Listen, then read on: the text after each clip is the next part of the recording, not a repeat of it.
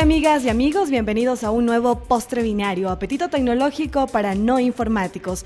Es un gusto acompañarles. Les recordamos que estamos siendo retransmitidos por Cocodrilo Radio. También estamos en las redes sociales, Facebook y Twitter como postre binario y hoy ya está en circulación la versión impresa de este postre en Diario La Crónica. Tenemos un tema muy interesante que forma parte de nuestro diario vivir, diría yo. Se trata de UX, que por sus siglas en inglés significa User Experience y en español experiencia del usuario. Pero experiencia en cuanto a qué? Te lo cuento brevemente. Se trata de la interacción que nosotros realizamos al momento que nos sentamos frente a nuestro computador, frente a nuestro dispositivo móvil y empezamos a usar una aplicación, nos movilizamos de un sitio a otro con la intención de informarnos, qué sé yo, de entretenernos o tal vez de matar el tiempo. Pero quieres saber más, quédate con nosotros. Calú, bienvenido, qué chévere compartir micrófonos contigo una semana más. ¿Cómo estás? Hola Tatiana, qué gusto estar en este nuevo postre, en esta comida tecnológica para no informáticos. Efectivamente, como tú bien lo comentaste, el tema de experiencia de usuario es algo que está eh, ampliándose fuertemente en todo el ámbito de lo que implica la interacción entre una persona y una computadora. En efecto, como, como bien lo dijiste, cada vez que nos entramos frente a un computador, por ejemplo, tú, Tatiana, cuando te sientas frente a un computador, abres tu correo, eh, ves una serie de elementos, de gráficos, de, de imágenes, y, y, esa interacción hombre-máquina es lo que comúnmente se llama como experiencia de usuario. Eso es lo que vamos a hablar el día de hoy.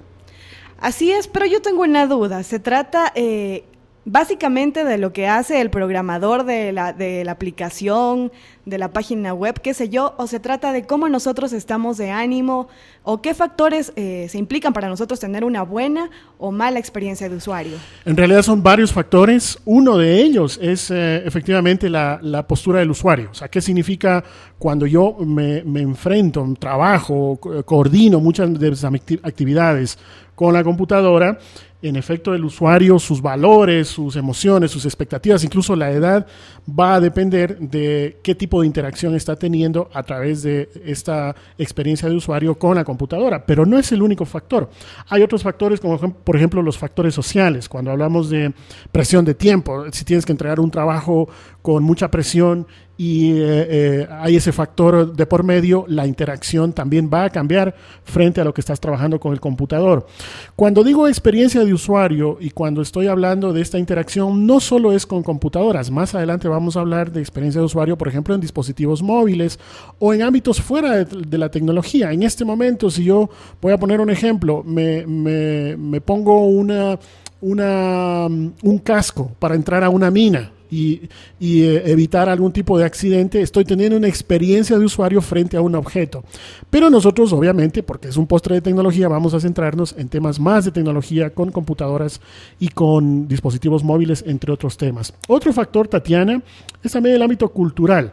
Por ejemplo, depende de, de mi eh, orientación en el ámbito de la religión, de las normas, de mi idioma, inclusive del sexo, cómo yo puedo enfrentarme, cómo yo interactúo con estos dispositivos de tecnología y esa experiencia de usuario también va a tener una variación. Otro contexto también es el contexto de uso, justamente la temperatura, las personas que me acompañan, el momento en que estoy trabajando con ese computador. Y por último, también el producto en sí, el con el que estoy trabajando, qué tan fácil de usar es, qué, cuál es su peso, su tamaño, el idioma, etc. En resumen, ¿cuáles son los, los principales factores de interacción en la experiencia de usuario? Son los factores sociales, los culturales, el contexto de uso, el producto que estoy utilizando y también el mismo usuario, o sea, en este caso yo que estoy interactuando con este computador. Estamos hablando de algo un poco subjetivo desde mi punto de vista, porque para ti, como ponías el ejemplo del casco, puede que el casco estuvo muy bien, pero para mí puede que estuvo muy flojo, muy apretado, puede que no me dio esa usabilidad que yo esperaba. Sí, para evitar ese tipo de subjetividades hay un conjunto de normas que generalmente los diseñadores son quienes eh, realizan una especie de test, de pruebas con su producto y con un conjunto de personas de tal manera de que no sea tan subjetivo como tú bien lo has dicho, sino que se intenta estandarizar. Entonces hacen una prueba, dicen, vamos a probar este casco con 50 personas y tomo algunas al azar y unas me dicen, uy, está más apretado, está muy pesado, está esto, está lo otro. Lo mismo se hace con el software, se hace el conjunto de pruebas. Hay que recordar que el tema de experiencia de usuario va muy de la mano con las nuevas, nuevas entre comillas, interfaces gráficas que tenemos ahora. Porque antes de que Windows saque su versión de, eh, Microsoft saque su versión de Windows o Apple saque su versión de Mac OS 10, mucha interacción con el computador era con línea de comandos, esa forma difícil de comunicarse con el computador a través de esa especie de insulto de terminal que uno ponía y que solo los informáticos lo, lo trabajaban. Entonces, estas son las, las grandes líneas del tema de experiencia de usuario que pudiésemos comentar. Así es. Eh, para profundizar un poquito más, tenemos vía Skype a un experto en el tema. Se trata de Caco Vera. Caco, bienvenidos. Cuéntanos eh, cómo es esto de la experiencia de usuario. ¿Va más allá de una cuestión de diseño y usabilidad? Como lo decíamos, es un, algo un poco subjetivo que tiene que ser estudiado. Hola, ¿cómo están? muchas gracias por invitarme. bueno, definitivamente siempre va a haber una subjetividad precisamente, como lo decía Calú, um, para eso haces estudios, no solo posteriores a, a, cuando tienes ya un producto diseñado, o sea, digital, o sea, un producto físico, sino también eh, previo a, al proceso de ya diseñar, digamos, una interfaz o previo a, diseñar un servicio, ¿por qué no? Tú, um, y es una de las partes más importantes del, del proceso, es que justamente haces todo un estudio de emociones, intereses, el contexto de, los usuarios que van a, tener en sus manos tu producto o tu servicio. Dado esto, con esto puedo referirme a que tú no diseñas eh, siempre, por ejemplo, algo que va a ser usado universalmente, que será como Facebook en todo el mundo. o no siempre diseñas algo que van a usar todos, como una página web, sino que muchas veces también eh, son, son retos o desafíos en que, por ejemplo, tienes que diseñar la interfaz de una pantalla que usan unas personas en una fábrica de chocolates, por decírtelo así. Entonces tú tienes allí un grupo mucho más cerrado y la oportunidad de hacer un estudio mucho más objetivo y mucho más directo. Obviamente, no es que llegas y, y le dices a estas personas, bueno, ¿cómo quieren ustedes que sea la interfaz de la aplicación que vamos a hacer para ustedes? Para nada. Haces una observación de su comportamiento, qué es lo que hacen cuando usan actualmente la solución que tienen en este momento. Em, conversas con ellos, haces conversaciones guiadas, también haces observaciones, los filmas, estudias su comportamiento frente a lo que va a ser para ellos una solución. Entonces, eh, vas obteniendo estos datos de ellos. Entonces, en ese sentido, tal como lo nos, nos, comentas, tú ves de que de alguna forma implica esta combinación de estos factores que hemos hablado, los sociales, los culturales, el producto, el usuario, el entorno, o tal vez habría que agregar algo más que no hemos contemplado.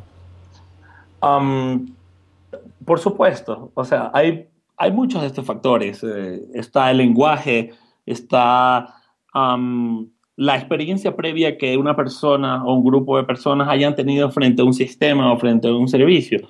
Eso ya hace también que haya una, un juicio al respecto de, de tal o cual uh, interfaz. Te doy un ejemplo.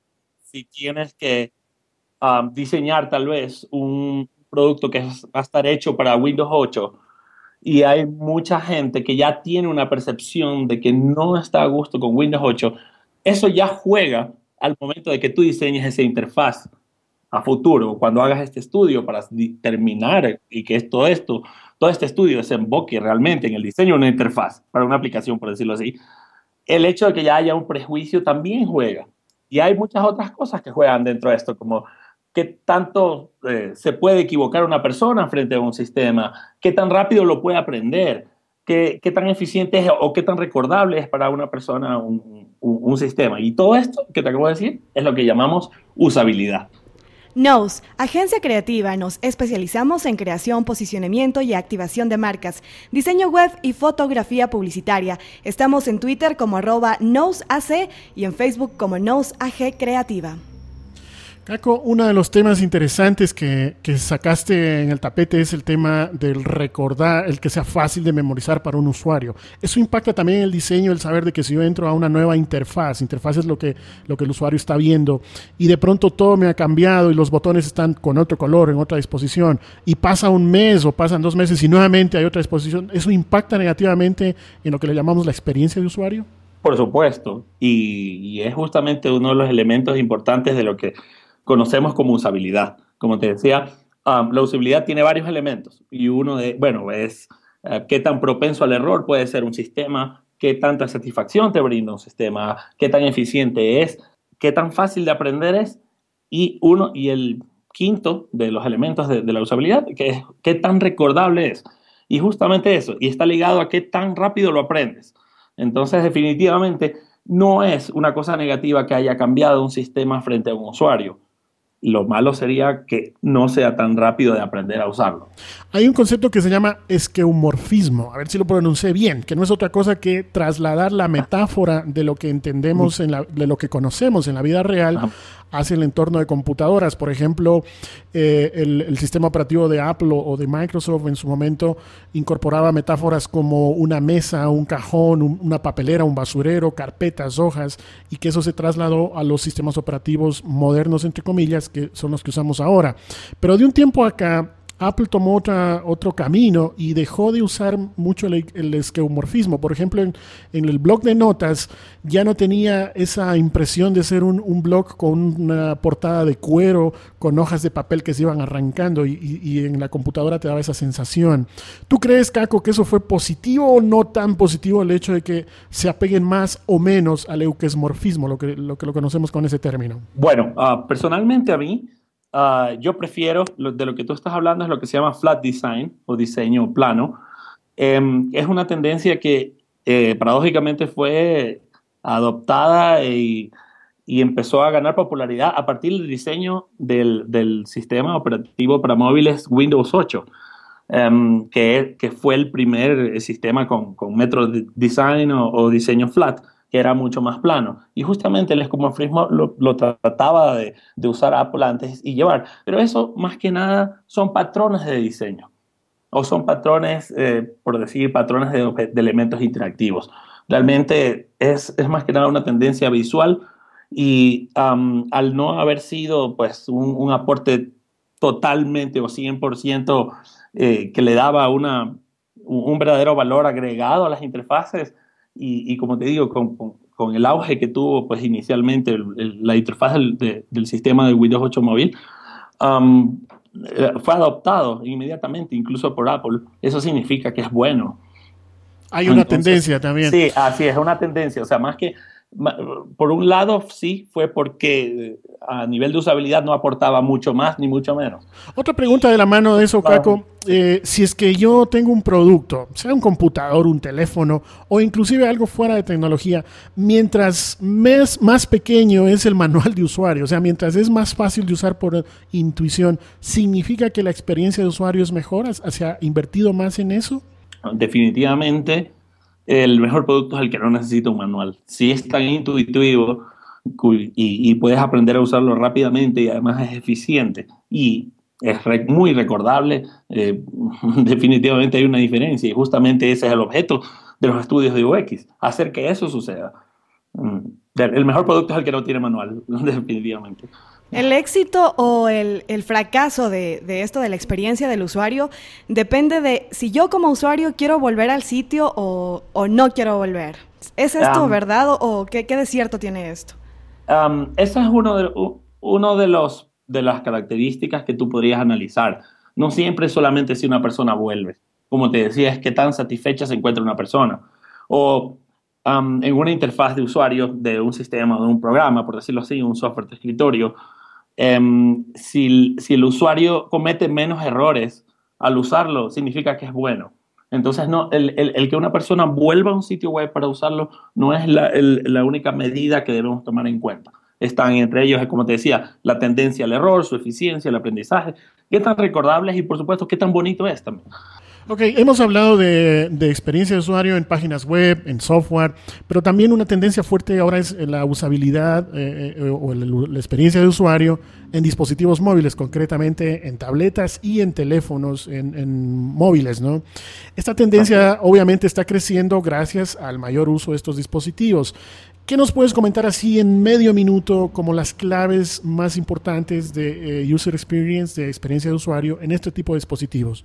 Bueno, y la, la, característica más importante y la más rápida que inmediatamente te va a decir cualquier diseñador de experiencia de usuario es, es la pantalla táctil. eso hace un cambio totalmente en la forma en cómo tú interactúas con una aplicación. Y, el ejemplo más rápido también que te puedo dar al respecto de eso es un rollover, que un rollover sí tienes que tal vez diseñarlo en tu interfaz.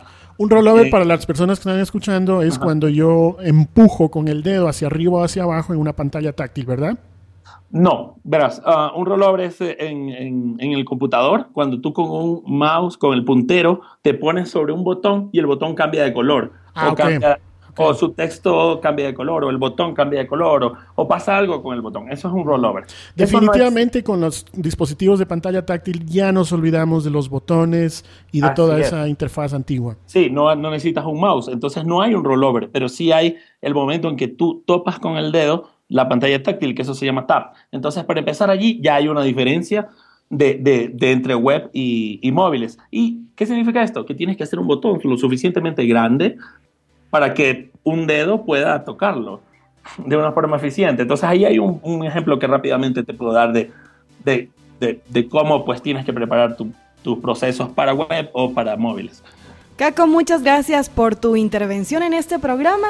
Queremos que nos digas cómo estás en las redes sociales, cómo te puede, cómo te puede ubicar toda la comunidad digital. bueno, mi handler de, Twitter es uh, arroba MrCaco, arroba M-I-S-T-E-R-K-A-K-O, Mr. Caco. Y eso, a través de, bueno, en Facebook me buscan como Caco Vera o en LinkedIn como Caco Vera, igual, soy yo. Bueno, ya ha llegado el momento de cerrar. Les recordamos que fuimos retransmitidos por el Cocodrilo Radio y que estamos en las redes sociales, Facebook y Twitter como Postre Binario. Eh, me despido, soy Tatiana León, me encuentran en Twitter como arroba tatilen. Yo también me despido, agradecer a Caco Vera por la participación, recordarles que la siguiente semana estaremos con otro tema en este postre binario. Soy Calú y en Twitter arroba Calú.